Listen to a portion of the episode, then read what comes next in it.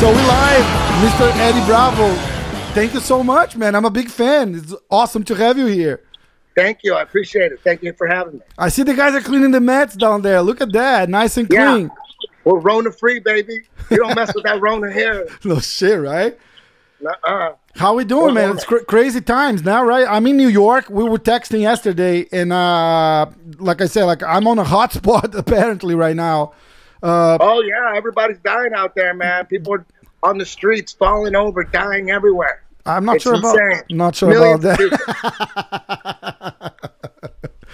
it's it's scary because you don't know who the fuck's telling the truth. You know, it's it's it's coming from so many different sources. My You father, know? my father is a doctor in Brazil, and he say, look, if you can't avoid like fucking around around people, do it. Just just just stay home if you can. You know, it's like we we th- nobody knows for sure what's going on. So just uh just just I- I'm not sure about lockdown, but if you can't avoid, avoid. It's like all right.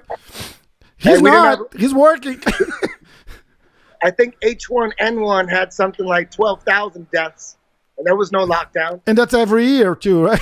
like we'll, we'll have it again every year. This one, this one seems to be really political. They're trying to kill Trump's economy. So, uh, you know, every couple years there's a new pandemic, but they never go as far as this one. They Yeah. went, they they locked down the world. They No changed shit. the world. But, but um, you know, when you do the science, um, is math considered science? Math? Like Is that like a something- jujitsu mat.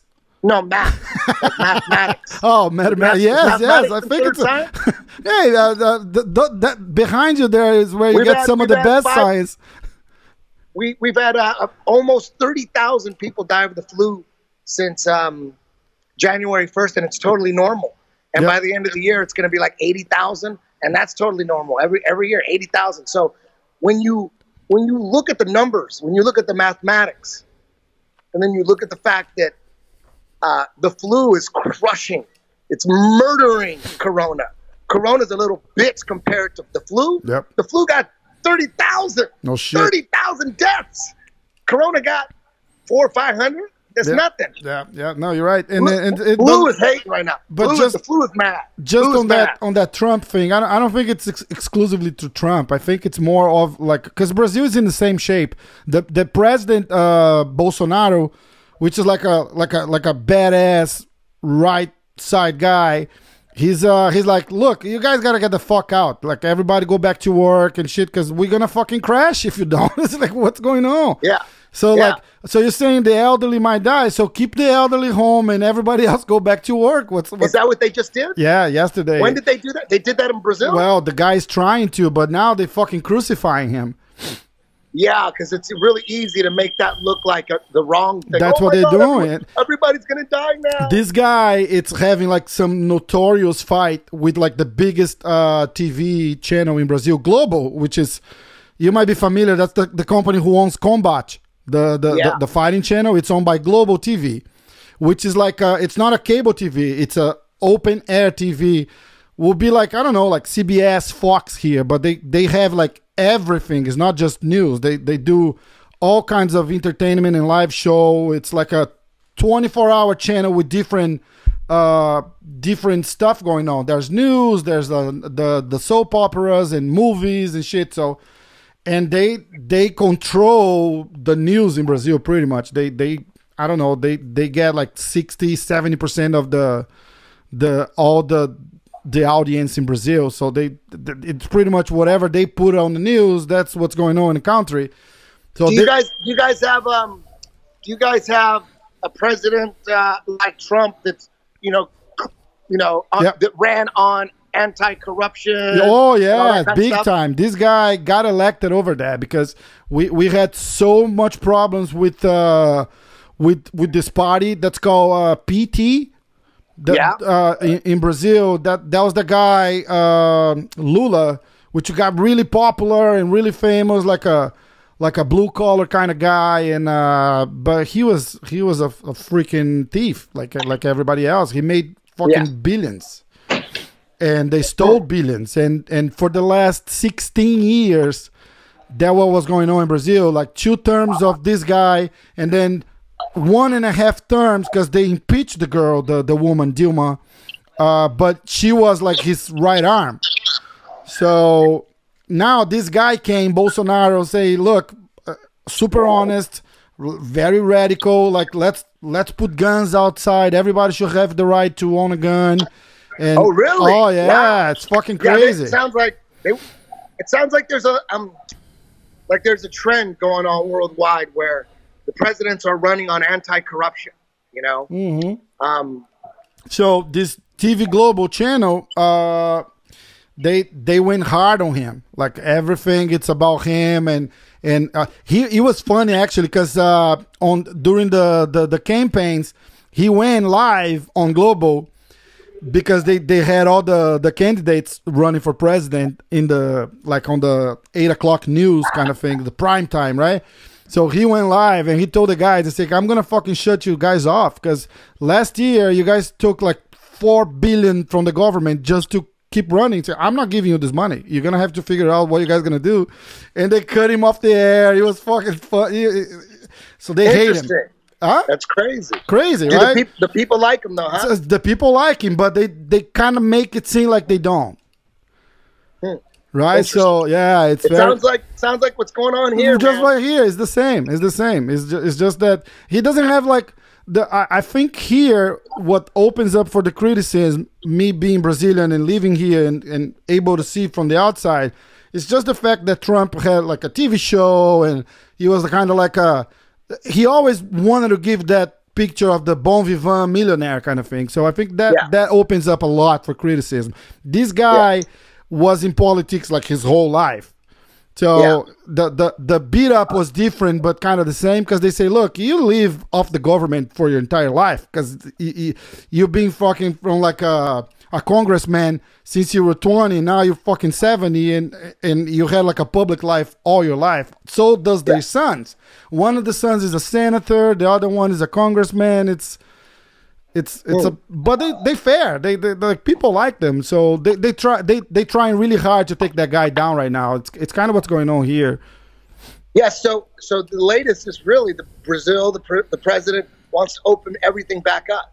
yeah yeah that that, that That's what that, Trump is saying. Trump is that, saying that literally stuff. happened uh it was either yesterday or the the night before and it was Wow. kind he was kind of he's a big trump fan and they they, they got along really well too They're probably coordinating opening up all at the same time. Yes, I yes. Trump's talking about Easter. You know, and Yeah. that'd be the perfect day. Everyone go to church. Yeah, no shit. Praise God. Yeah, It's yeah. Perfect. so We man need we need some God right now. i know We right some- i whether you- know whether you believe in God or not. Yeah. Everybody needs a little bit of that I right now. know, I know. We, we're doing, we're doing whatever we can. Because I'm not scared of the virus. I'm scared of the way they locked us down. That's that's the virus I'm scared of. Yeah, I'm, I'm, I'm scared with the aftermath, right? Like what, what's fucking like running out of food on supermarkets. That's fucking crazy. Or forced vaccination, that kind of shit. You know what I mean? Yeah. That's scary. They're talking about forcing us uh, to take a vaccine for corona, and they don't even have one. That's scary. Yeah, no shit. Scary.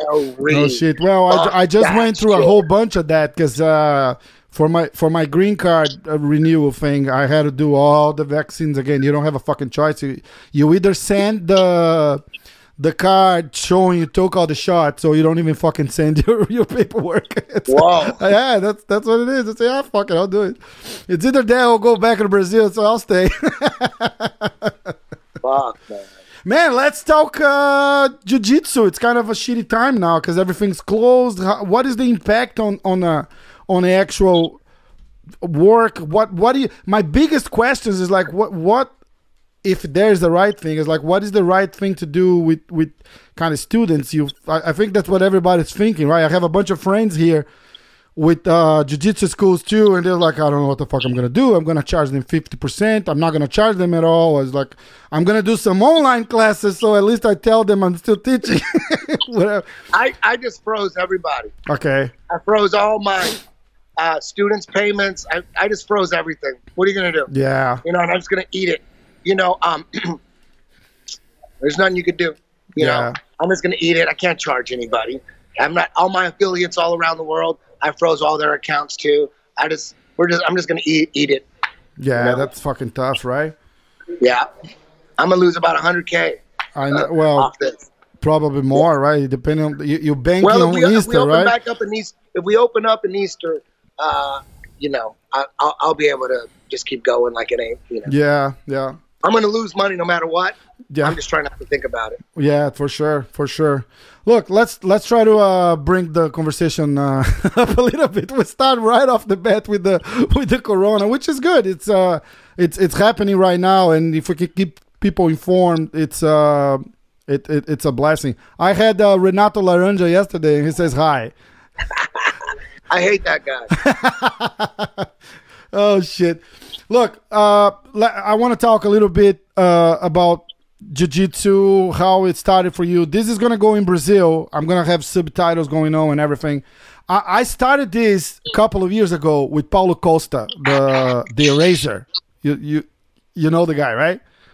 The fighter for the UFC. Yeah, yeah, yeah. We started. Oh we- shit, he's your buddy. yeah, he's my friend. So we started we started together right after his fight with uh, Uriah Hall. We were talking, hey, let's do it, let's do it. So he came, he stayed at my house for like a month. So we did a bunch of episodes. He went back to Brazil. We kept going. My idea was always to do in this in this format, like copying Rogan and you and and like Shabs on that breakdown fight. So this podcast has like three, uh, two different segments. One that I do kind of like with a guest, kind of like copying in a healthy way what the, the the format, right? Like like Rogan does, like those guys here, Opie and Anthony used to do it. Like that. That's how the the Rogan started his right over the idea from the guys here. So this is new in Brazil. People don't do that, like this just free talking format. Uh, Really? Yeah, they don't. It's so right now you have a bunch of podcasts in Brazil, but it's like radio guys or radio shows merging to the internet, and they do a radio show and they call it a podcast. Yeah, yeah, yeah. I see. Or they have like a journalist say, "Hey, I'm gonna do a MMA podcast," and and they have a fighter in. It was like, "Oh, so how long ago did you start training?" And the guy answers, "It's like, oh, so what do you expect for your next fight?" That, that's not a fucking podcast. That's an interview.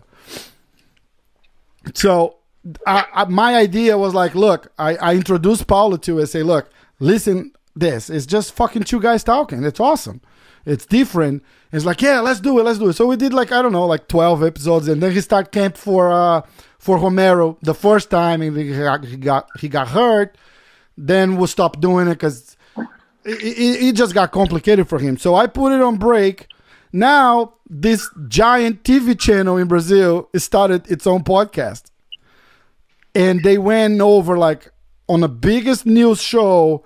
They went over like a 15 20 minute segment explaining to people how to access where to access oh you can download when you're on your wi-fi so you don't have to eat your data plan and all that shit i was like all right so now people know about it it's, it's time to come back so i started like a i, I pick it back up like a couple months uh, ago so Where's what's Paulo up to? He's just focusing on his fight career. Yes, just that, just that. It's it, it's it's great. He he's he made a setup for him, uh, like the biggest camps have here. You know, like the the city where he lives in Brazil.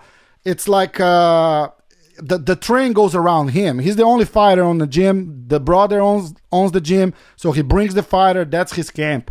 He got his own doctors and uh, nutritionists and everything. It's it's a huge it's a huge uh, operation there and Wow. it, and it's working. He's he's very successful. It's it's hard for the guys to get on on the level that he's at with the training they can get without moving to like a American top team or a, uh, or Jacksons or something like that. So Yeah, it's crazy. he he managed to get that with the with the city's support. So the city gave the space and they built the the gym and they have an octagon. It's pretty it's pretty cool. He got a he got a big camp there for him, and he flies the guy. Uh, Eric Albarracin flies from uh, Arizona there for for training and shit.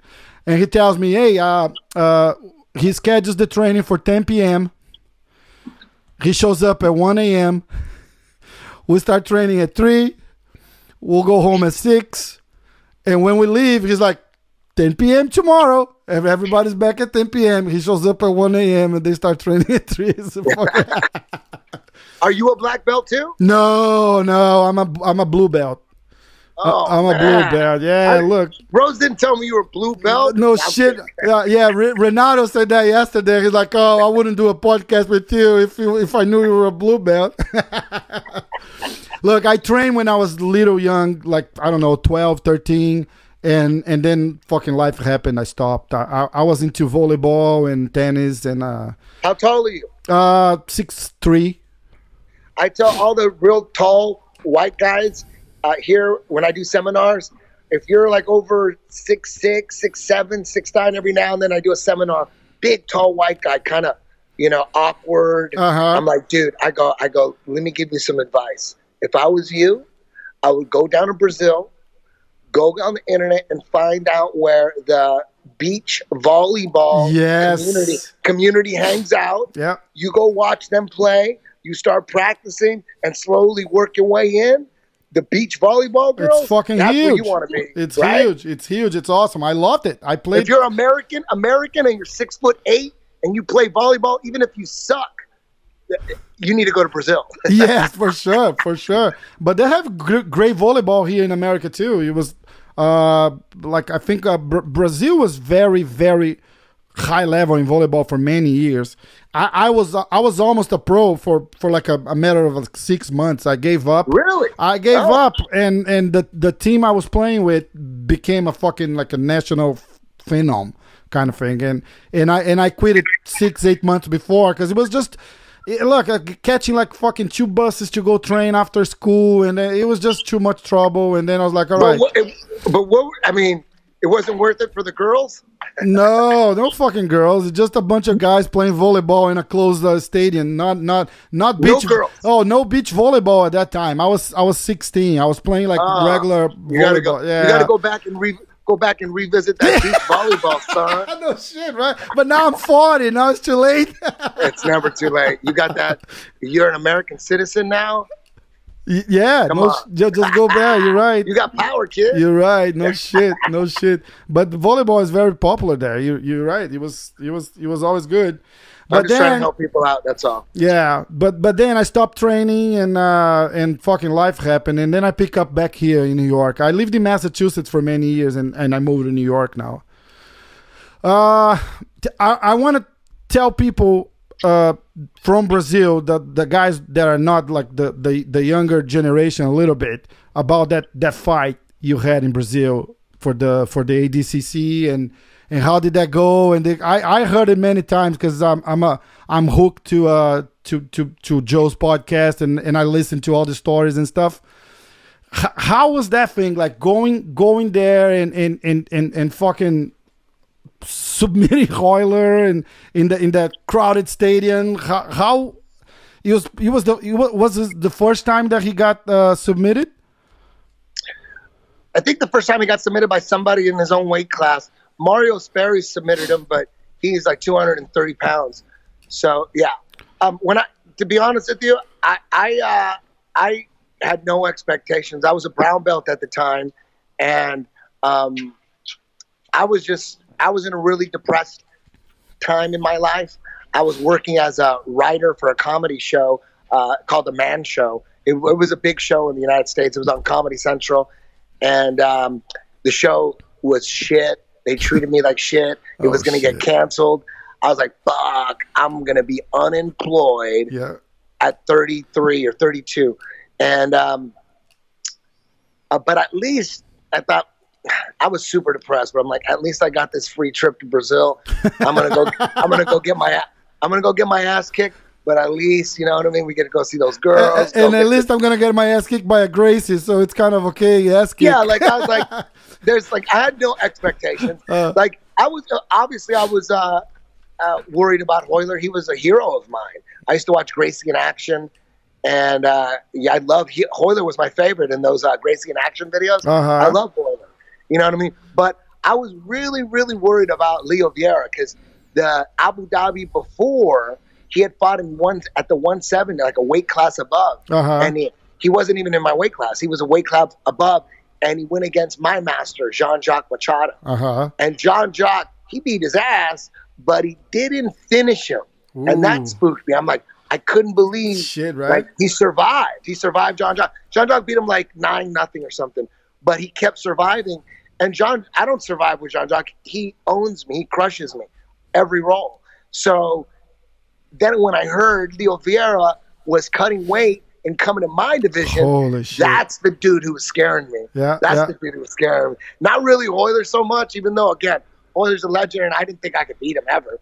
But Leo Vieira is the one that spooked me. And um, you know, so but I had no but I had no uh, expectations really anyways. I just thought I was gonna get my ass kicked. I get a free trip, one last hurrah before I'm unemployed and I have to figure out what I'm gonna do with my life Yeah. and um, you know it was weird. It was weird as fuck because uh, the first match I had it was a 16 man tournament, and the first man I, match I had was, was against Gustavo Dantas, which was uh, he was also a world champion black belt, and I didn't know how I was going to do it. I had no idea. I'm like, okay, let's do this. All right, I'll probably get my ass kicked. So I went out there and I beat him.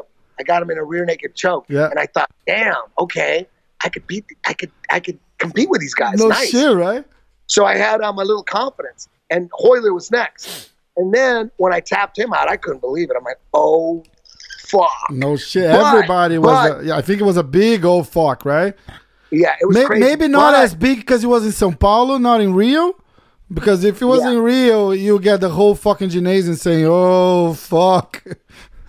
Yeah, yeah, but, uh, you know, I knew, like, right after I, I stopped crying and I, right after the dust settled a little bit, I'm like, oh my God, I got Leo Vieira next. No shit. Oh, I, hey, shit. I got a, now I got a chance, right? No, I was like, no. All of a sudden, I thought, oh my god, I'm gonna, I'm gonna, I'm about to experience a Twilight Zone experience where you win the Super Bowl, but then after you're celebrating in the locker room, you got to go back out and play another game. Against the, the to me, I, fucking dream to me, team. I already won. I already won the Super Bowl. I just wanted to go home with that. I'm like, I'm done, son. I don't That's awesome. because I knew beating Royler, tapping him out meant more than winning the the medal. The- oh it, yeah. it meant way more. So Yep. I was done. So I was already. I lost all my confidence. I was already getting sad because I knew like within 20 minutes, 30 minutes, I'm gonna have to go out there and uh, uh, get my ass kicked by Leo, and then all this is gonna be gone. It's almost like I felt like I won a billion dollars, and then I knew somebody was gonna take it from me. I knew somebody, and uh, so I went out there. And the craziest thing, this is the craziest thing. I was so spooked by him. I had no idea he was spooked by me. No idea. Was it real? Of course, you fucking just beat Horn too, uh, Royler. Well, it goes it goes further back than that.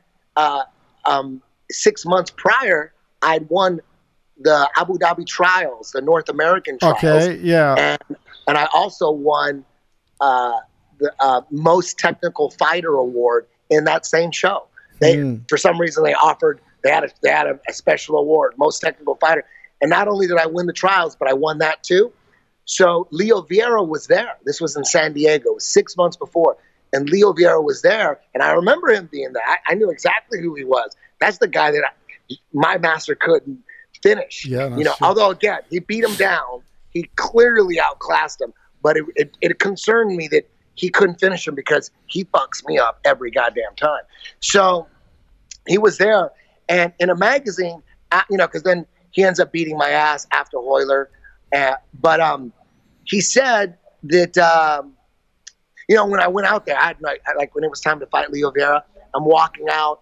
He's sitting in lotus with his eyes closed, doing like that Rickson breathing, like Oh. and he and he's and he and he's like his his his, his fingers are like this. He's doing like that that uh, yoga thing. Uh-huh, uh-huh. You know what I mean? He's all meditating. yes, he's meditating, Oh, and he's shit. doing that Rickson breathing. Oh, and shit. Comprido, Comprido, you know the Comprido with the green hair, the big guy. Yeah. That guy is like screaming in his ear, like I don't know what he's saying. He's what? What is your what? That what? That what? Is your what? That what?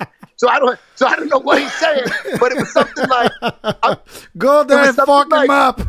it was something like you could do this. He's just a man. Like they were making me Holy out because when I walked by them and I saw them preparing like that, I knew how I felt inside. Inside, I had zero confidence, and I was falling apart inside because my worst. It was I was going to walk through a, the worst possible nightmare. you win a billion dollars and then you have to give it back.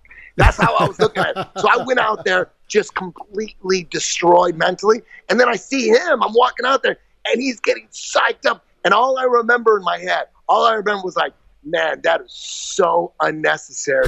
You're gonna whoop my ass. I was just like, you're like way overreacting over here. Inside, I'm dying. You don't need to do any of that. That's fucking awesome. so he ended up. Uh, so I was like really listless and like I was just like going through the motion, and he kept passing to my weak side, and nobody ever does that because I always sit, I always pull guard and offer people to pass on my strong side, and the way I make them take it is I say, look, you can pass this way, and I won't give you a shield.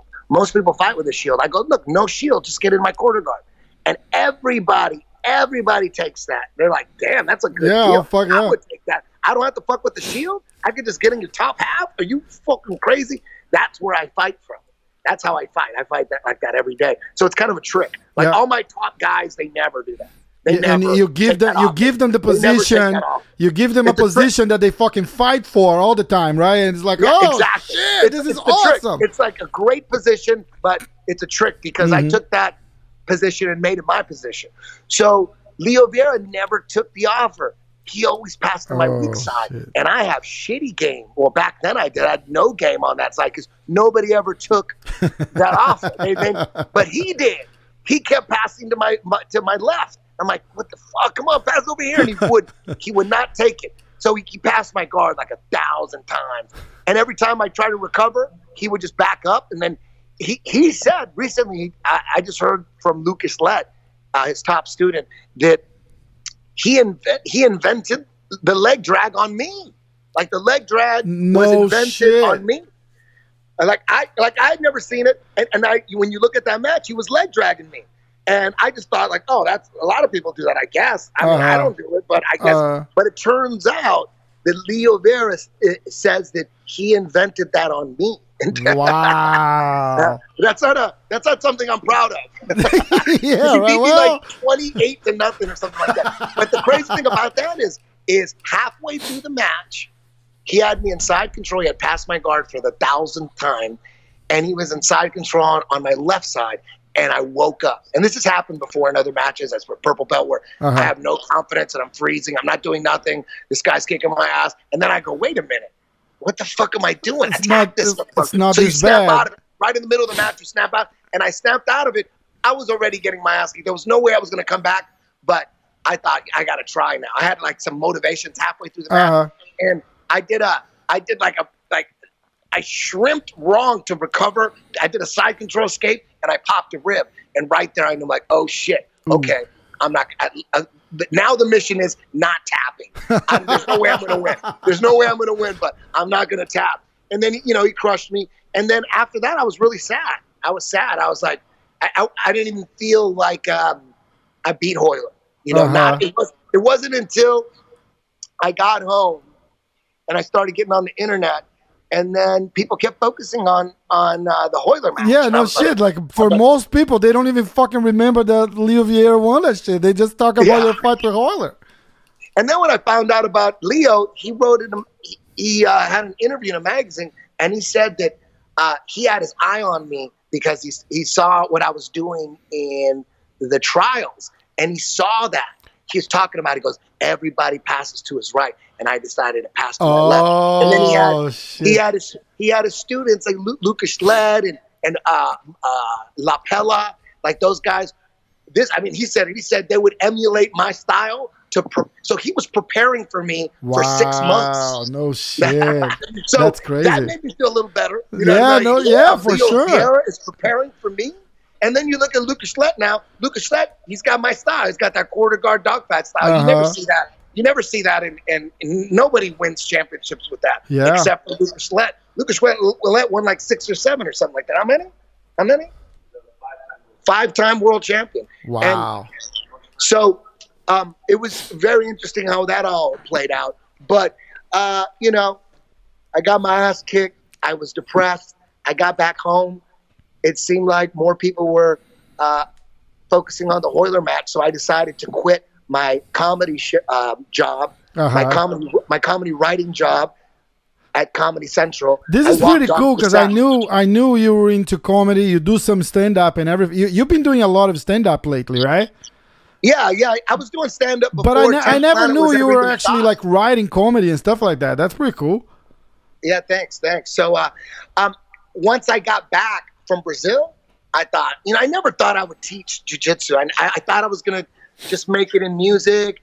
And um, when I started writing for Comedy Central, I thought, okay, um, I'll, Pretty good I'll- gig. gonna- yeah, I, I thought I could parlay my music into it. I go, okay, we're gonna turn to me and Joe because me and Joe Rogan were working together, and I thought, okay, we're gonna blow the show up, and then we'll start writing movies, blow movies up, and then I'll sneak in my music that way. And So it was Rogan, al- always Rogan about was super music. famous at the time too, right? Like he had a TV show or the Oh yeah, I was doing Fear Factor. It was right in the middle. Fear of Fear Factor, yeah, no oh, shit. I right in was I wasn't here for that, but people is still fuck. I, I I believe it or not, I say, hey, Joe Rogan, uh, the UFC guy is like, no, no, no, the, the Fear Factor guy is like, oh fuck yeah, Yeah. it's crazy.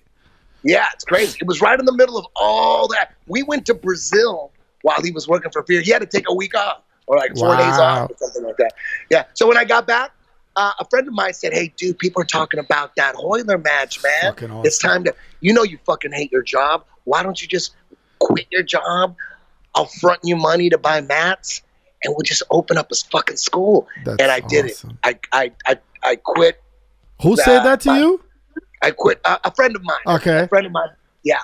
And um, before all of that, before I went to Brazil, there was this dirty boxing gym called the Bomb Squad. And I was a brown belt at the time. It was before Abu Dhabi.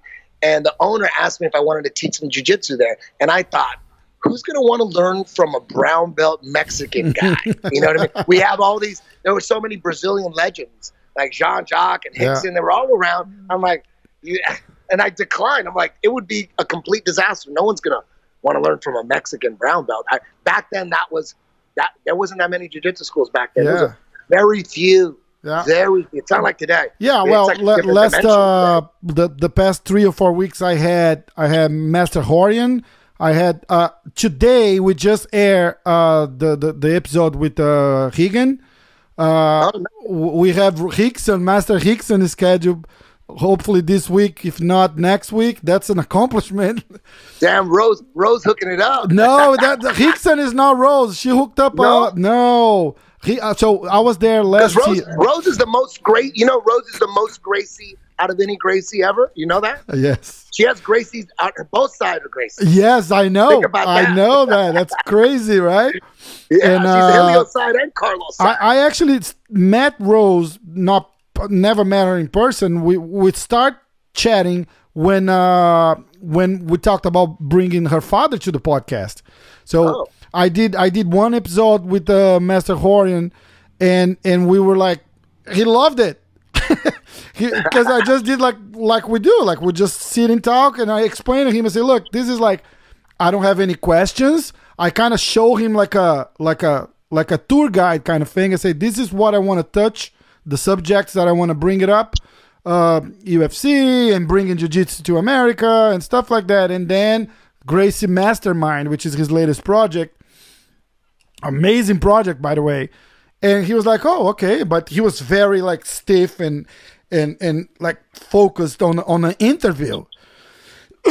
And when i did not do an interview at the end we did almost an hour talking and uh and he he flies through the whole script with like like a true master right? Like his the the the, the jokes and everything. He he did it so many times but it still it still makes it entertaining. So at Nice. the at the end, I, kind of brought it up to him. I said, "Look, th- this is the the perfect format because it's just like two friends talking. Like if I go to your house and say, let's grab dinner and we sit at a table, we're just gonna talk. I, I might talk shit and you might call me up, but still, it's just talk. I don't have anything ready. I'm not gonna take a fucking notepad and, and read shit to you." And he loved that. He's like, "Oh my god, this was so good." After the podcast, right? It's like, oh, you are a very, very good interviewer. I was like, well, because I'm not really fucking interviewer. I have zero background in, in fucking news or journalism or anything like that. And he liked it so much that we decided to do one in English. So we did another one the next day in English. So I have two episodes with him, and that's when we start talking to Rose.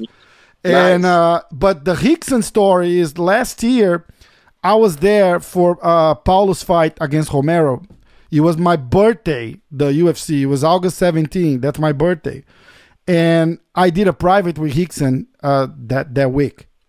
And How he- much did he charge? uh no, much did Renzo Renzo made the connection, so I got Oh, I, I. I got I just got the, the good experience. Yeah, that's like at least a grand. At least. I don't know, man. I, I didn't even ask in case he decided to charge me.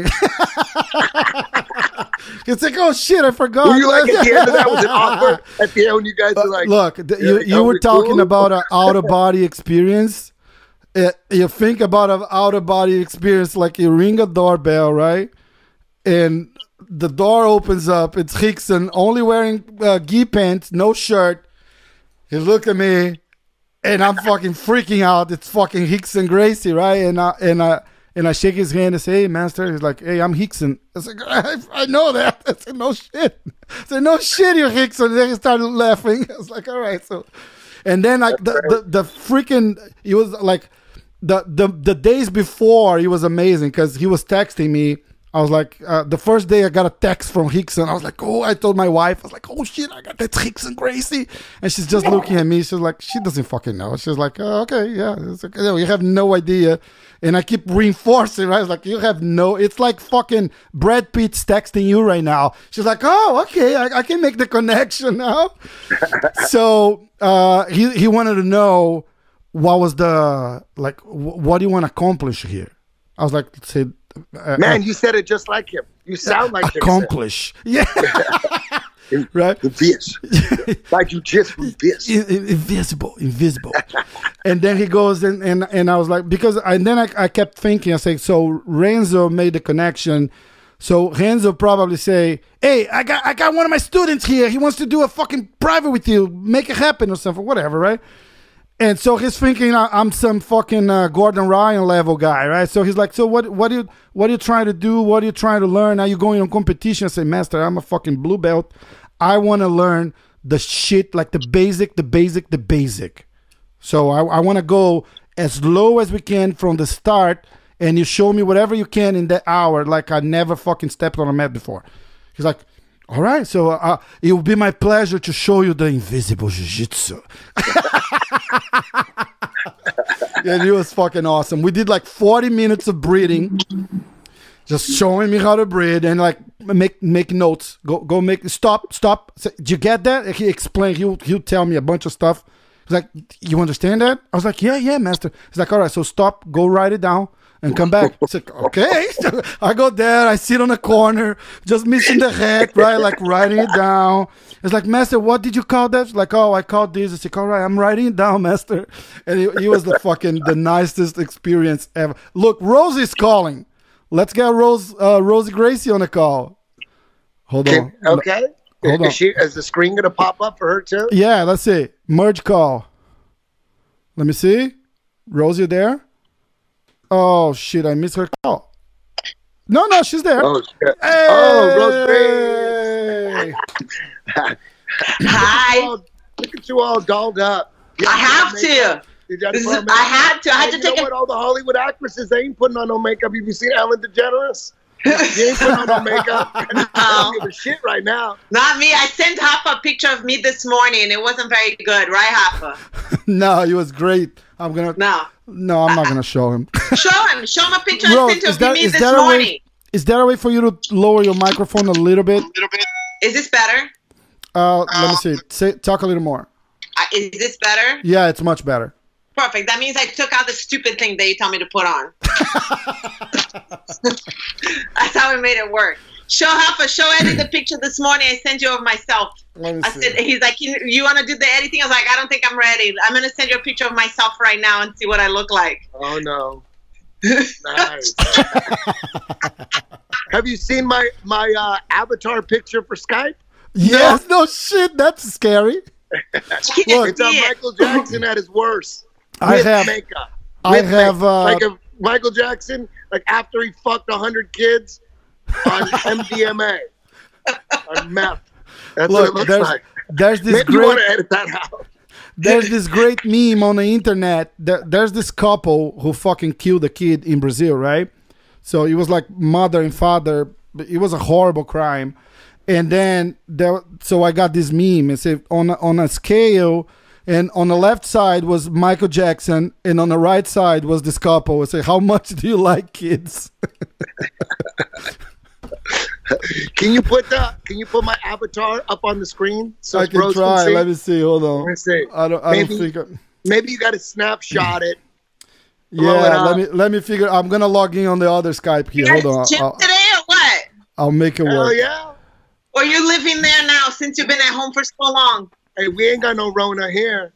Ain't no Rona. Ain't no Rona here. Did you just to hang out at the Rona's over there at Gracie Barra. That planet ain't got no Rona. Yo, since you're on the podcast, did you see the Gracie Barra weed? What was that? Did you see the Gracie Barra weed already? There's Gracie Barra weed? Have you seen it? Nuh-uh. I Wanna got get it. it. for you. Hold on, hold on, hold on. Hold on. Rose, Oh, there it is. There it is. That. that's fucking scary, right, dude? That's. Did you saw that uh HBO uh, documentary on him? Uh, yeah, that never. Yeah. Did, did you I watch saw- that? Like Living Yeah, Neverland? it's pretty crazy. It's, It's pretty crazy, right? It's heavy I mean, shit. I mean, the guy. I mean, whether you think whether you think he uh, penetrated those kids or not, who knows? It doesn't But fucking matter. He was a fucking predator. The guy, the guy never denied sleeping with the kids. He did, so that's all I need to know. Yeah, That's yeah. all I need to know. You're sleeping with these kids, and he goes, "That's how you show you love them." What is this? mean- Gracie CBD? Doesn't it look just like it? It's not a Gracie Dude, that- hey, you got, hey Rose, you got to admit that Gracie logo. Look at that. That's a that's It a, looks just like it, dude. It is. right. River Valley Sativa. Holy shit! You should fucking uh, ask him for copyright. For real. That that Gracie Barra logo can be dangerous these days. You know what I mean? you know what I'm shit. talking about? I've had I've had conspiracy theorists say, "Dude, what's up with this?" I'm like, "It's just a logo," and and there's people out there. There's people out there that really think that logo means something. You know what I'm saying? It's Never scary. heard of that. I'm like looking at my logo. I gotta. Does my logo have any weird shit in it? know, Someone most will people- probably most people- find something. most logos like like for instance um, i had i paid someone to design the ebi logo i, I paid someone to design uh, the combat jiu-jitsu logo. That you know someone else designs it. I can't do it. So maybe you know if the guy who's designing the logo you know is like he's got like he wants to pull a fast one on you he can make he can make those logos look like anything he wants. And the consumer myself like i wouldn't know. You know what I mean? So then you go back and go, oh shit, I got to change my logo. Because uh, there's a lot of companies that change their logos because they realize their logos actually meant something dark. You know what I mean? So weird shit. Hey, it's weird shit going on right now. Yeah, no shit. The Look, world- the world- Can we world- talk? Can we talk a little uh, EBI? Sure. Yeah.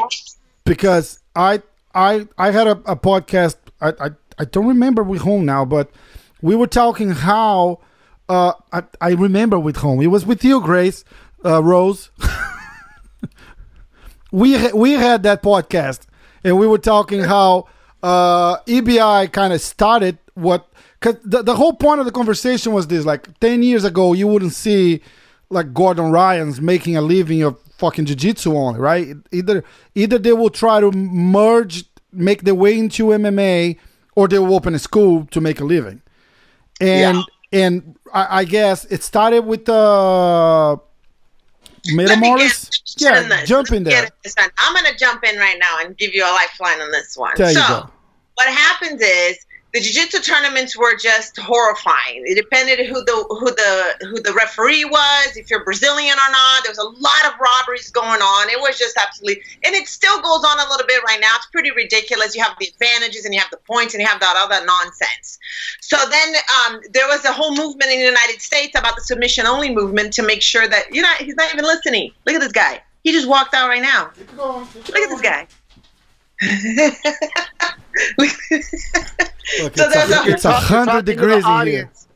All right, Rose, you're talking to the audience. Yeah, I know, I know, I know, I know, I know, I know, I know, I know. But look at it. I want him to know. So then he he, he goes non non non on nonsense right now. Go, go ahead. So then basically, um, there was this whole movement in the United States about the submission only, which was really important to actually save jiu-jitsu because jiu-jitsu was completely lost at that Yep. point. It was just gone. There's no Yep. jiu-jitsu anymore. It was a tug of war who can grab the gi a little bit longer or faster, who can do a little move and then hold. Hold until the points come out Yep. and hold until the winner comes out.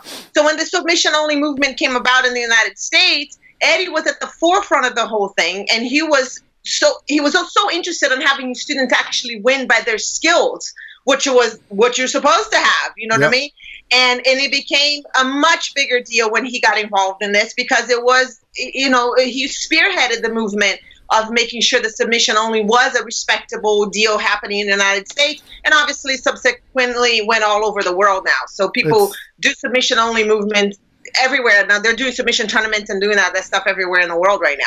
But you know, in the middle of all this, he needed to create a set of rules for submission only that was exciting for the students to attend, that it was exciting for the guys to compete in, and that's how EBI came about. yeah. So he ran his first event EBI. Another thing that he did that was phenomenal too, and I take my hat off to him, was the fact that he always included the women in all the competition. So there's every single time there was an EBI, there was always the women competing in there too, which most of the events don't do that. Not, And not Ed- everyone. Not every. A lot of them, but not everyone. Most Yeah. of them. You did an all women's event. Who can say that they did that? Nobody. Now they're doing it. Yeah. but that's the point. Like now, No, but you know what? You know what? Um, thank you very, thank you very much, Rose, for that. And uh, uh, but you left out a big part. What the big part was, you were doing submission only. Uh, did you do submission only before Metamoris? um, the tournament was before Metamoris, yes. So you were doing submission only before anybody, right? Well, I was trying to figure it out, right? I was just trying to find a solution And- for the problem. And the way the way Gracie National, Gracie Nationals, and Gracie World started off. No, Gracie Nationals was first. It started off with the point system, but then you guys realized, you know what? Let's try submission only.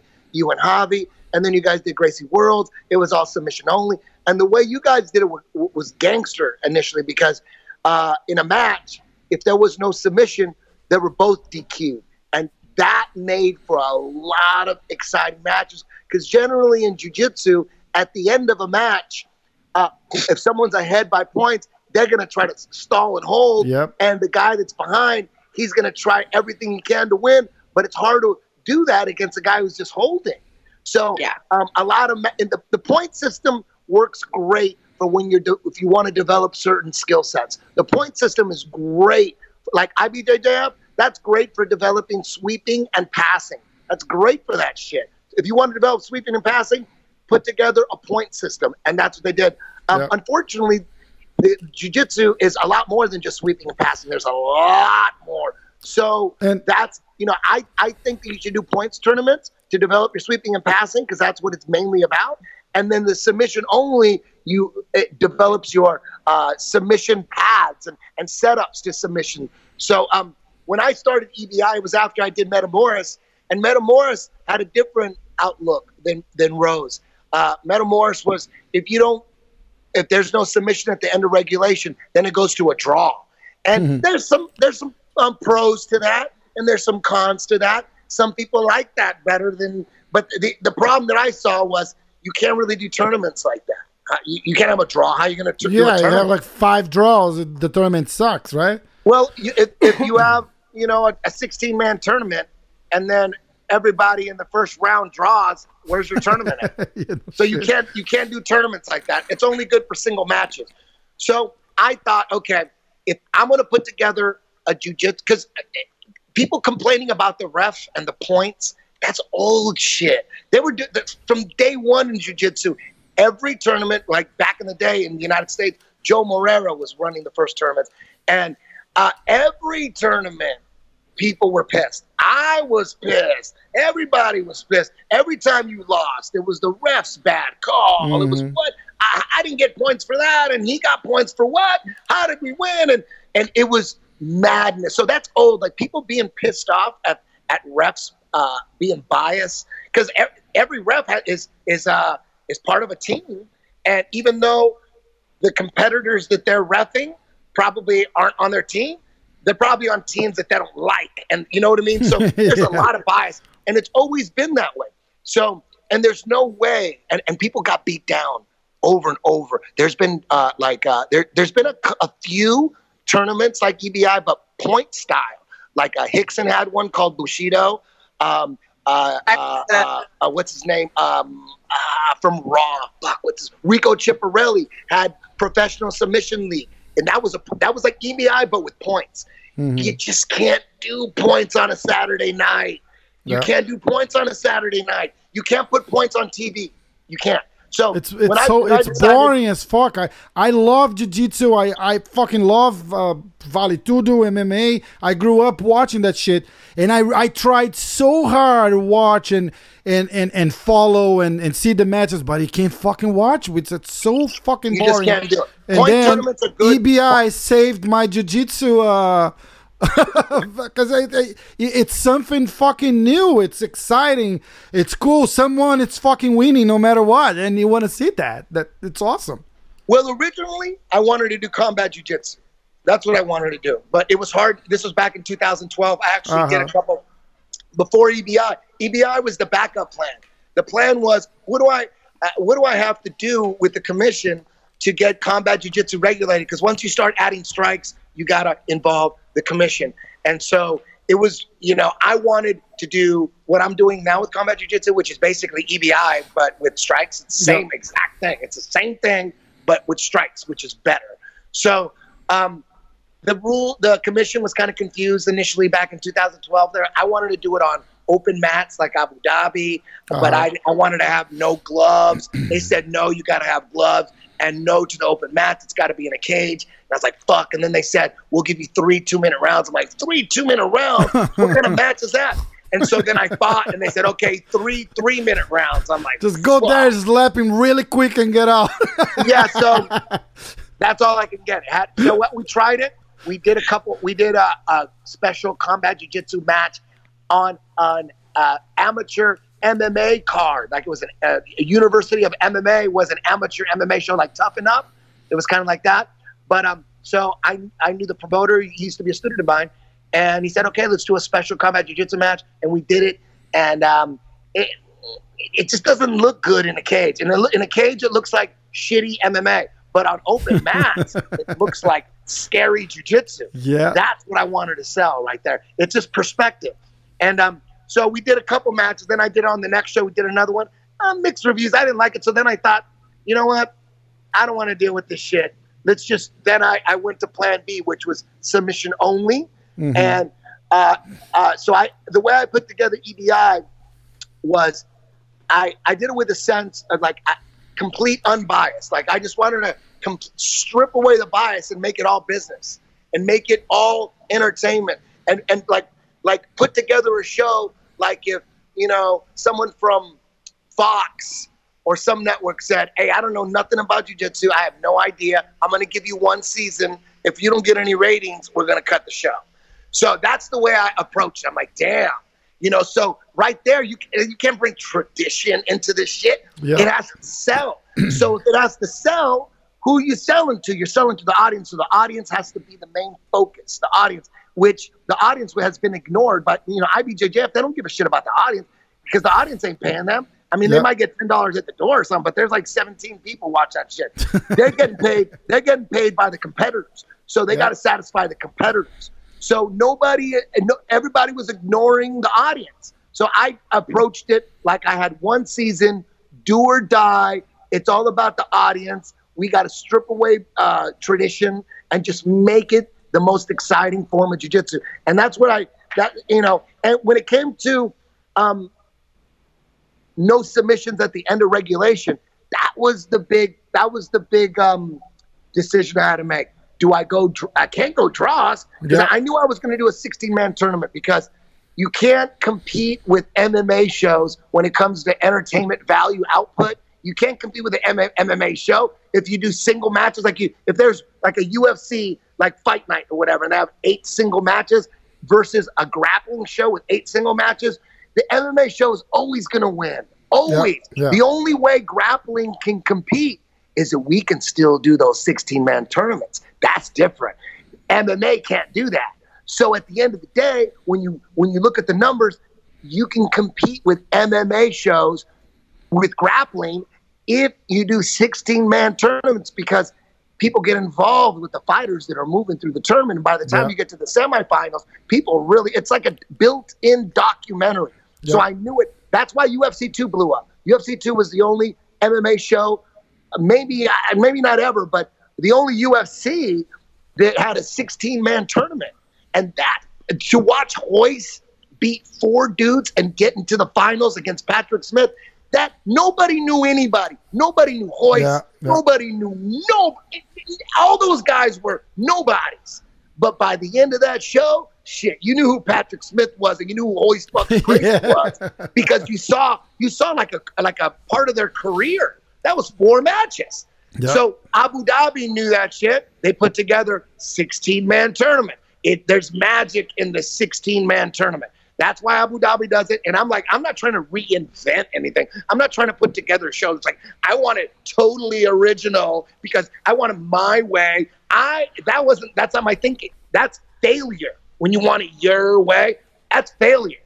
You know what I mean? You Uh-huh. have to think what is the best for the audience. 16 man is the best for the audience, but what are we going to do about the overtime? God damn. So you can't do draws. That'll kill the show. We'll get canceled.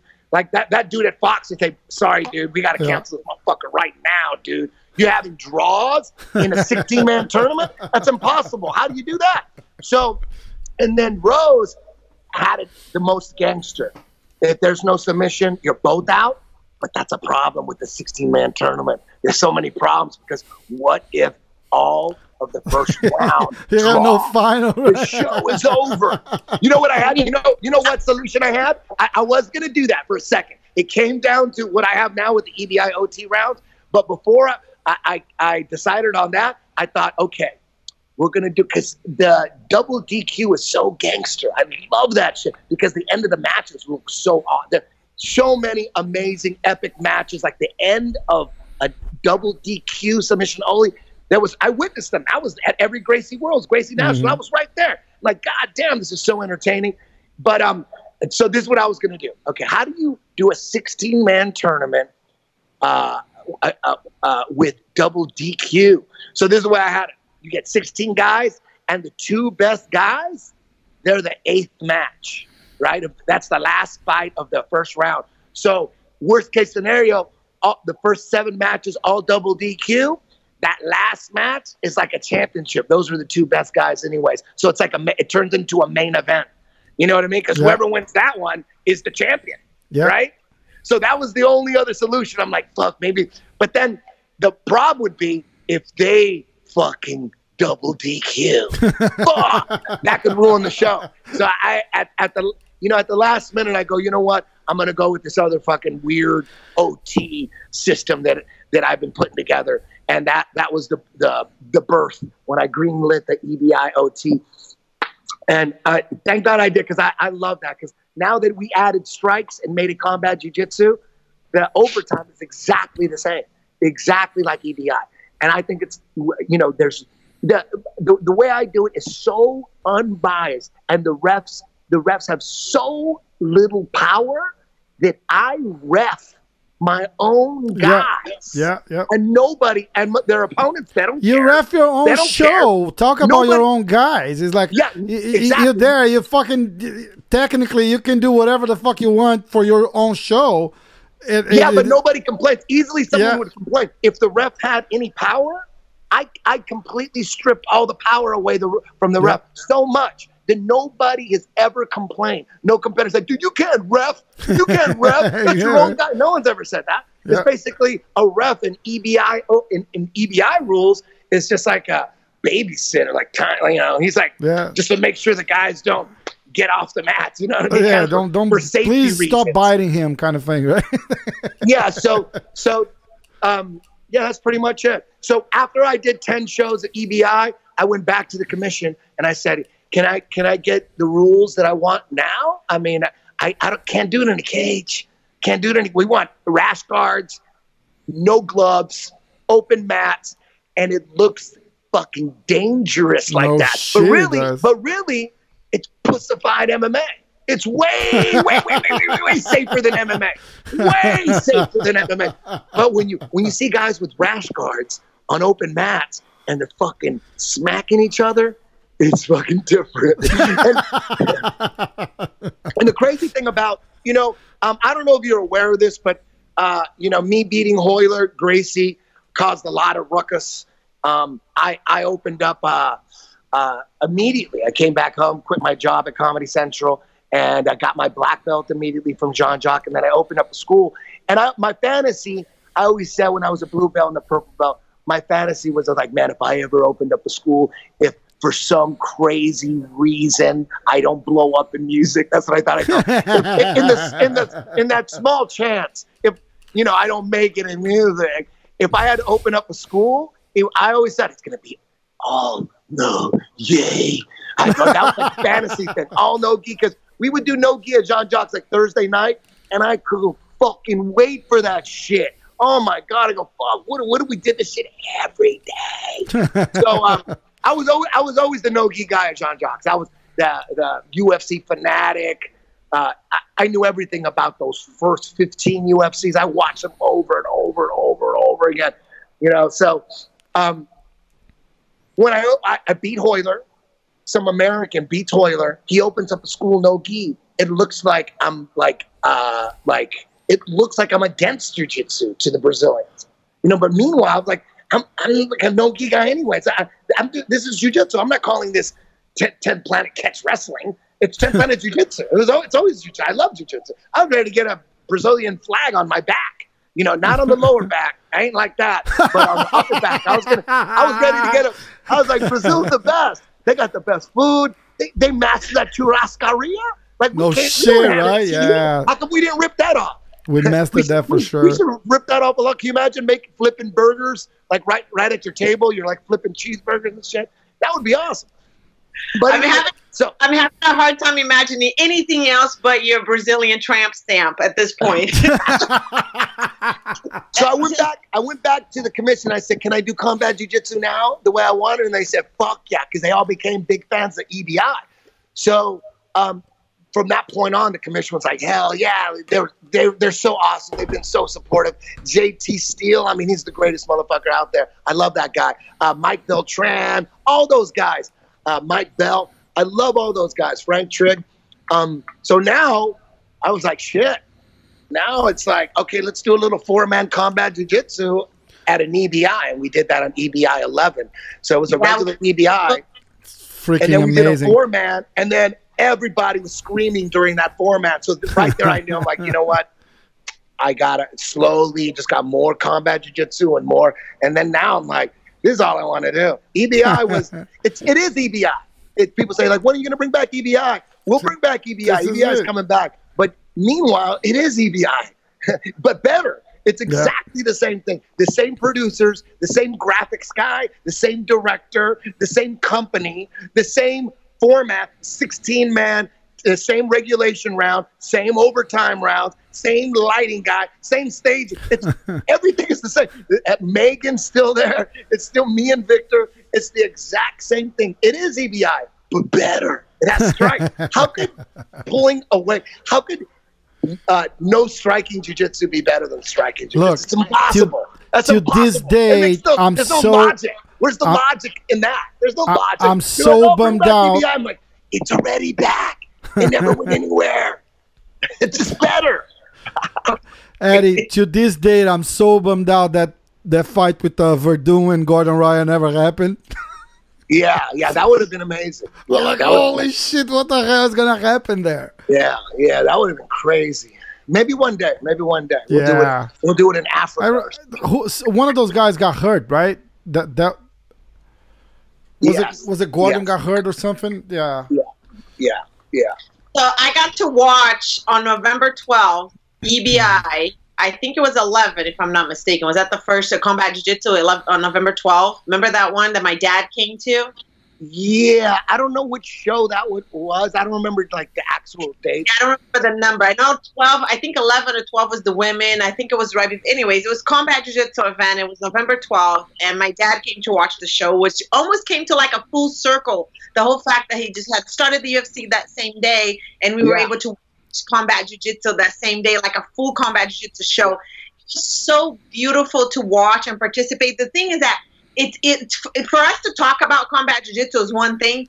For you to be there it's like being in a ufc fight. Like you have to be there for certain things. And to be there and watch a combat jiu-jitsu live a match is like beyond words. I can't even say it. It is exciting. It's it's everything the best. Well, thank you, thank you. You know the weird thing about it though, this is the weird thing is, is um, when I got back from Abu from Brazil, I opened up a no gi school, and and and everybody was wondering why I was going no gi. So in my explanations, in like you know magazine interviews, it became a debate, the gi no gi debate. I started like this war, and then I became the bad guy, and uh, a large percentage of the Brazilian jiu-jitsu community, a lot of the Brazilians, they were they hated me. They didn't like me. They thought I was disrespectful. they don't know you they don't know you i used to hate this guy like you don't even know i wanted to see him hanging blood coming out of his neck A lot of them still hate me. A lot of them still hate me. But the thing is, the thing is, when I put out EBI, I didn't get that much support from the Brazilian Jiu-Jitsu community with that. The EBI fans were more MMA fans, and the reason I didn't get support from uh, the Brazilian, Brazilian Jiu-Jitsu community stems from all the gi no gi debates over the last tw- 15 years. So, so um, the Brazilian Jiu-Jitsu community would say, "Fuck EBI." They don't pass the guard. They don't mount. All they do is play footsies. That ain't real jujitsu. That ain't real jujitsu. All they do is play footsies. And, you know, they don't pass the guard. They don't mount. And you know what? They had a little point there. They had a little point there. But you know what? What about combat jujitsu? Shit. The mount, it means a lot more now. The mount is reborn when Yeah. there's strikes. Yeah. So if the mount is reborn with strikes, then that must mean passing is reborn. So comp- adding the strikes brought all the stuff back uh, uh, as far as um, importance Tradition. level to jujitsu. So the Jiu- Rio Jiu Jitsu has strikes. Let's not forget that. Yeah. Rio Jiu- exactly, and I didn't, you know, uh, taperia was what they called the Brazilians called combat jiu-jitsu back in the day when when they used to slap each other and palm strike each other. Taperia. Uh, yeah, so I'm like, I didn't invent it. I'm just, I'm just marketing it. And so, um, I'm a little surprised that now, that even, even uh, now, the Brazilian Jiu-Jitsu community, there's still like a silent boycott uh, for combat Jiu-Jitsu. I don't think. it- I think now. There is. know yet. I I think they just don't know yet. I think most of the Brazilians, which now we're going to open the doors for them to see and understand what it is.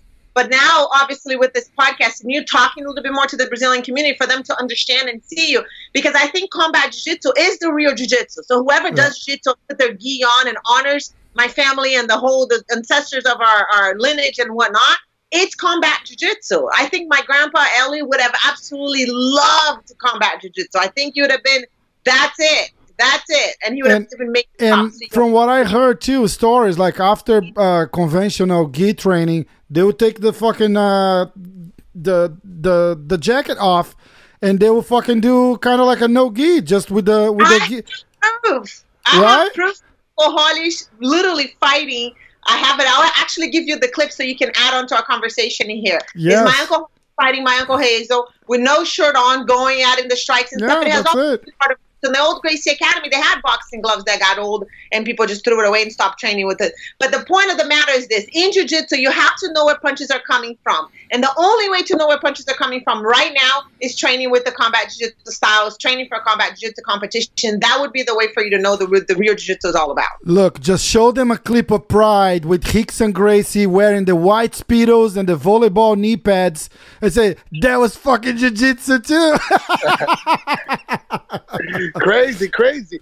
Um, you know, you know when um, I got all the heat for um, for starting my school from day one, hundred percent no gi. When I got the heat, a lot of people were saying that no gi jujitsu isn't real jujitsu. They're going, that's not real jujitsu. Real jujitsu is only in the gi. It's only in the gi. That's not real jujitsu. So I'm like, that's ridiculous, and that means if that's true, that means that Royce is the only one who's ever done jujitsu in MMA history.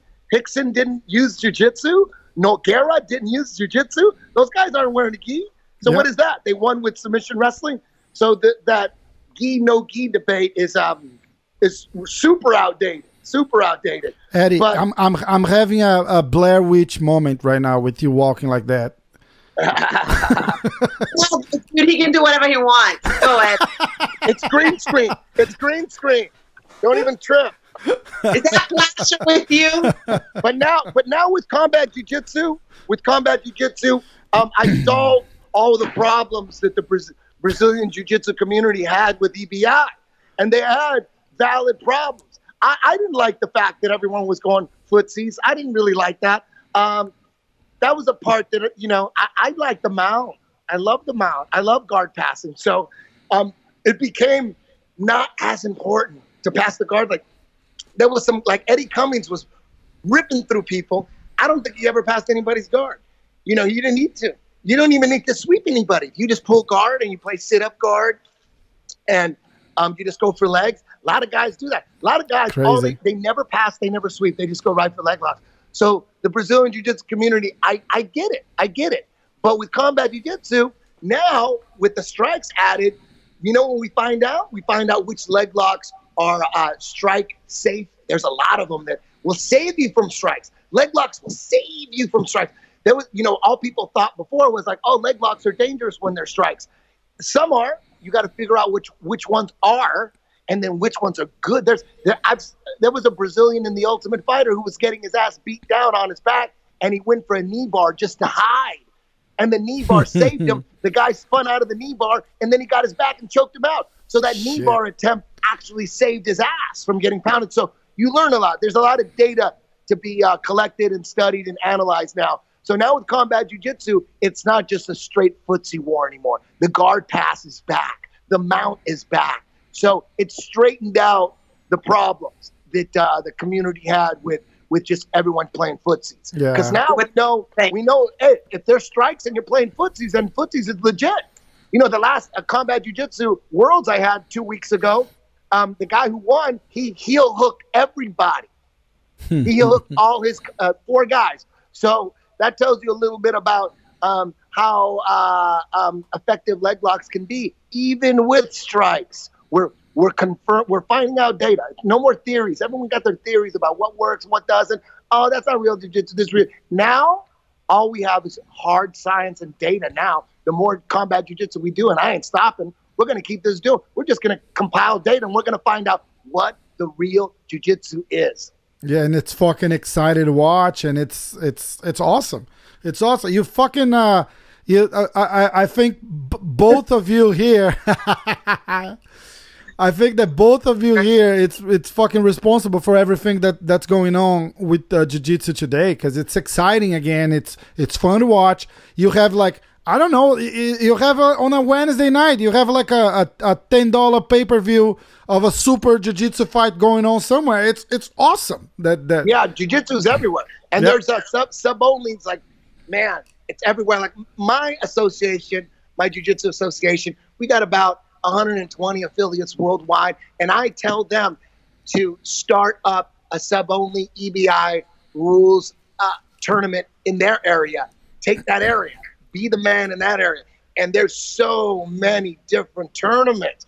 There's Olympus, there's finishers, Ultimate Mat Warriors. We got them Yeah. all over the place. This is awesome. So you know that's you know, and slowly they're going to start jumping over to combat jiu-jitsu too. It's just harder because once you add strikes, you got to involve, involve the commission. Every state is different, so it's uh, not easy.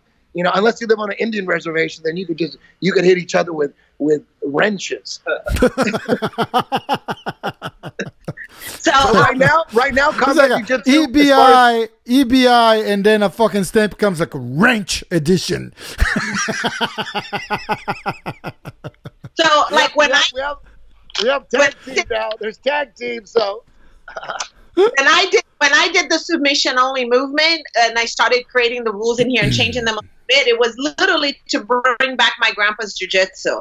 And to my surprise, um, not surprised, but I mean, you know, it, it, was really, I was really blown away to find out and to see how Eddie not just took over this whole thing. And what did you not like that or what? no, no, I said no more. No, we're passing the joint around. Like I was like, no more. I'm done. That's some good shit right there. I took I took three monster hits. I'm good. So it was uh, it was uh, honestly to just find a way to bring my grandpa's jiu-jitsu back, Rafa, and to see how his students, Eddie's students, not just thrive on that system, that he supported it 100% because he believed in it, while yeah. the gi guys are just getting like hammered with the whole leg lock and the heel hook. And some of them all do it, but I won't do heel hooks. I'm like, bro, I can't put training wheels for you right now. Either you're gonna do it, or you're not gonna do it. So it was, it was, uh, it was behind this whole thing, this whole new injection of jujitsu that happened worldwide, I think it's a lot due to what you did, Eddie, and not just the support that you did for to support these type of rules, but the recreation and the you know adjusting and creating yeah. new things that made it exciting for the students. So what you are is a trailblazer. And because you're not Brazilian, they might have a little bit of if with it, but you're Brazilian at heart. I know you are. I know you like that pão de queijo. I love, I love Brazil. Hey, guess, guess, uh, did I tell you about uh, my new project, Jiu Jitsu OT?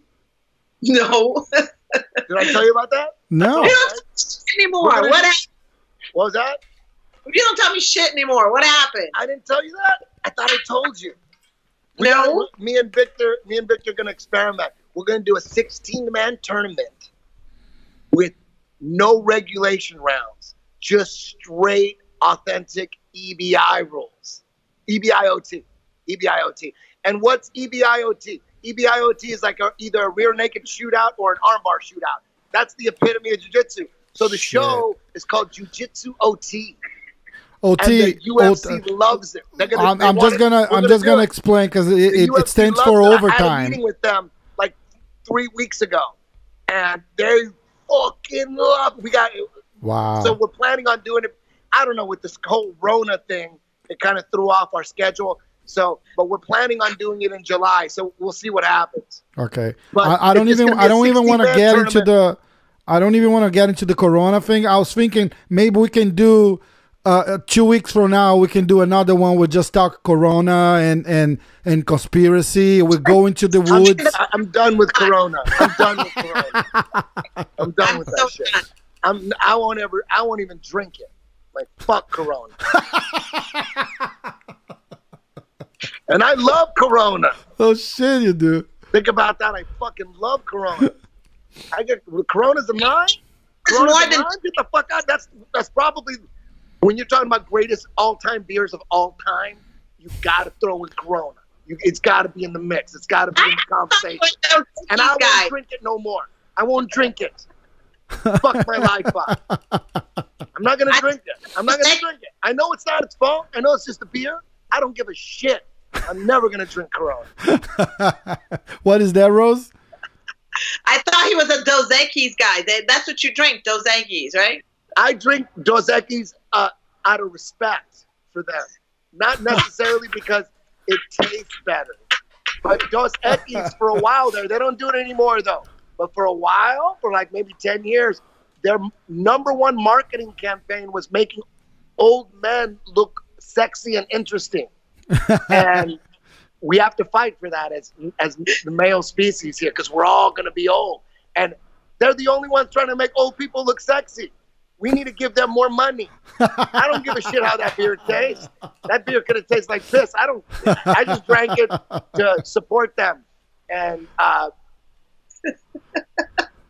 this was awesome. Look, let's let's try to get together again and do this again because it was freaking. This was this was amazing. I had okay. I had so okay. much fun. We, let's do one. Let's do one with Renato too. Yes, that would be cool too. That would be super cool. That would be super cool. Let's we'll just, we'll just talk shit on each other. Cause yeah, that will be like that all the time. He hates we'll, me so much, and you know what? I used to just let it roll off my shoulders. You know, I was like, whatever, whatever. I'm used to it. I'm used to it. Uh, everyone hates me. I'm used to it. And then now I'm like, fuck you, Renato. fuck you. You know what I mean? No, That's but bullshit. let's do it. I never be... did nothing to him. He, he stole my fun. logo. His Renato Laranja logo, that's the 10th Planet logo, but he just says Renato Laranja. he stole my motherfucking logo. Yeah, he's a little inappropriate when it comes to stuff. He just doesn't give a shit. He like hits Yeah. on people. I didn't, I didn't do nothing to him. He came, he showed up to my school, started talking shit. I was just, I was just being me, you know. Yeah. Rolling We, no we talked about that. We talk. So Okay. the the episode with Renato, it's going on air on April first. This is gonna go a little after, but uh, his his show is going on on April first. So wh- whenever date we put this on, roll back to April first and uh, and listen to. We talked about you a lot. We talked about Rose a lot. He He's didn't just he just he can't say? help Did he it. Talk shit. Uh, no, Did he well, talk shit. you you listen. I'll send you the link when we uh, when we put it up, and then we'll do a, a, a we'll- we'll do like a round table with him, and uh, we'll put the things on. So we'll let's do the I dirty have laundry. final thought here. I have a final thought here. I just want my fellow Brazilians, like myself, to before they say anything or judge anybody or do any of that, get to know the person a little bit. I look stupid because I used to just not like Eddie, and then all of a sudden I found out he's You used of to hate me. You, you. See, the real only reason me and uh, Rose became friends and we're great friends now. The only reason is because she used to be married to Javi, and Javi and me were friends. We grew up in the same jujitsu community. We were blue belts together, purple belts together. He would always beat my ass in tournaments, and then he started fighting King of the Cage. I've known Javi forever. He married Rose. They had a couple kids. Uh, Rose came from, uh, you know, she's the most Gracie, so she's getting all the Gracie knowledge, right? and um, she hates me. She hates me. And Javi's like, "What did I? What? Did, You tell the story. You you hated me, right? You used to hate me.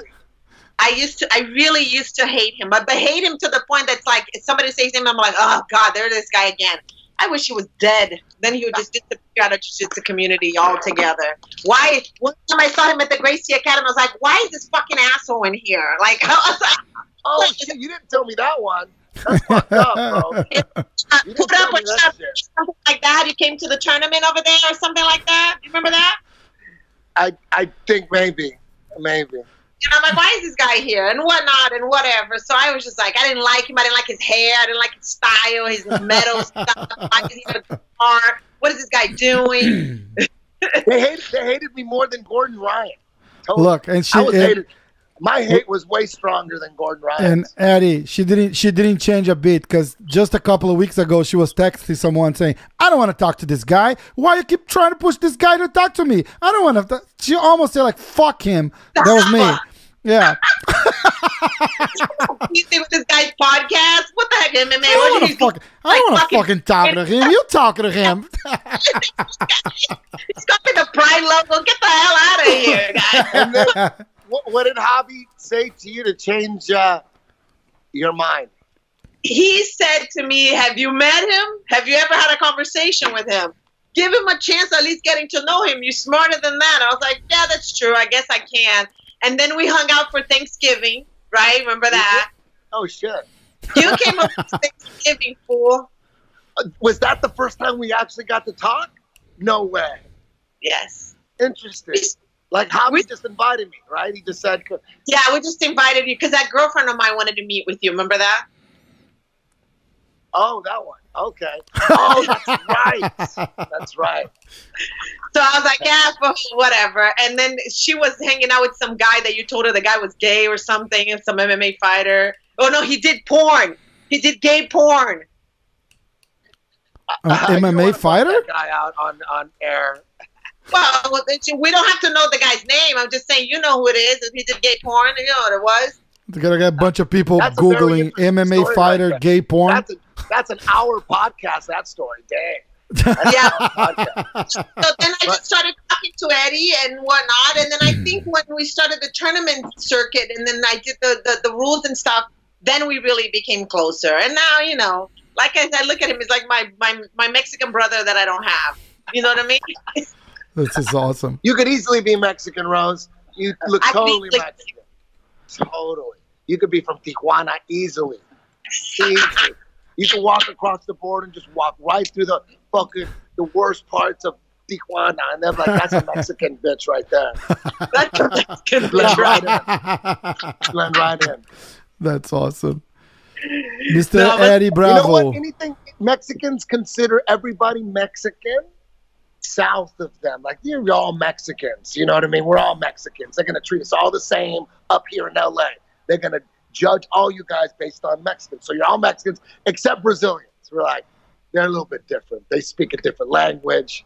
So it's a the further south you go, the more uh, respect Mexicans have for you. You know, like a Brazilian chick. You know what I mean? Like, damn, Brazil's exotic. Those motherfuckers party hard. They speak a totally different language. It sounds European. They're totally different. But everybody else, they're all Mexicans. Yeah, no shit. Yeah, you're right. You're right. Argentinians are Argentinians are a little cool too. Like Chile, they're a little cool. I could I could see how you know. Chile, you know, yeah, not exotic. Argentinians. You Come know, on, Eddie. You know Argentinians- Brazilians better than that. You were doing so well, pretty getting the love from the Brazilian guys. Now you say Argentina is cool. You just lost it all. Hey, He's not Argentina's, you know, saying Brazilians are different and they're cool. He's just saying the Argentina, the Spanish, you can't say they're Mexican. Maybe Chile around. a little bit I can see them getting pissed off. well, Colombia, that's all Mexican right there. Yeah, Honduras, Guatemala, El Salvador, we're all in, in this together, guys. Yep, you know what I mean? yep. No need to start segregating. We're all in it together. We might as well just use one word that we could all, uh, you know, relate to. We're just all Mexicans. That's it. We're not Latin Americans. We're just trust me. It's not. Trust me. No, That's fucking but awesome. seriously, So Eddie, what is it that that we need to do here um, in order to be able to get combat jiu-jitsu to show in Brazil, maybe through UFC Fight Pass or something? Because I think that's a huge thing that's missing for them to see the beauty of this. You know what I mean? It's, a, it's on Fight Pass. You guys don't It get is on Fight Pass Fight in Brazil? yeah, you get Yeah. yeah. from Brazil. It doesn't show combat jiu-jitsu. Only on YouTube afterwards they can watch it. That's really? weird. I didn't know that. Well, No I. Brazil if you, trying to watch. if you get Fight Pass, there's no way you could get Fight Pass without getting combat jiu-jitsu. It's impossible. Okay. Well, it's unless, not. In, unless I and you know what? Unless you know something I don't, and they they I was switched it in up in Brazil. Brazil. I was in Brazil the last October show last year October, and I was not this last year, the the one before, and there was a, a show in October, and I was in Brazil and I was trying to watch it, and it says this show cannot be streamed in your country, just like Huh. you, you want to try to watch the UFC fights here I'll talk to them. Eddie, I think Hey, it's too violent picture? for Hey, Brazil. can you, hey, can you guys see my picture right now? You guys look at them. Can you guys see me? Does Yeah, it look Yeah. like I have an, a, like a glowing white afro? it looks like Does it? yes. Doesn't it? Like, it, like I have a light bulb afro. yeah, yes. you do have a light bulb afro. or my head is just blowing up with just ideas. Look at that. Ah, ah. And I was telling Rafael the other day that when I cooked over at Victor's house and I cut my finger, he wouldn't even come near to see the finger. He was just like, "What finger was that?" Oh shit. you guys are supposed to be experts in blood, and nobody wants to come here to the look at that glow right there. That's Unbelievable. awesome. All right, guys. This Eddie, is a cool, cool chat. this you. was awesome, man. I appreciate it. you Thank you so much. See ya. Thanks, Eddie.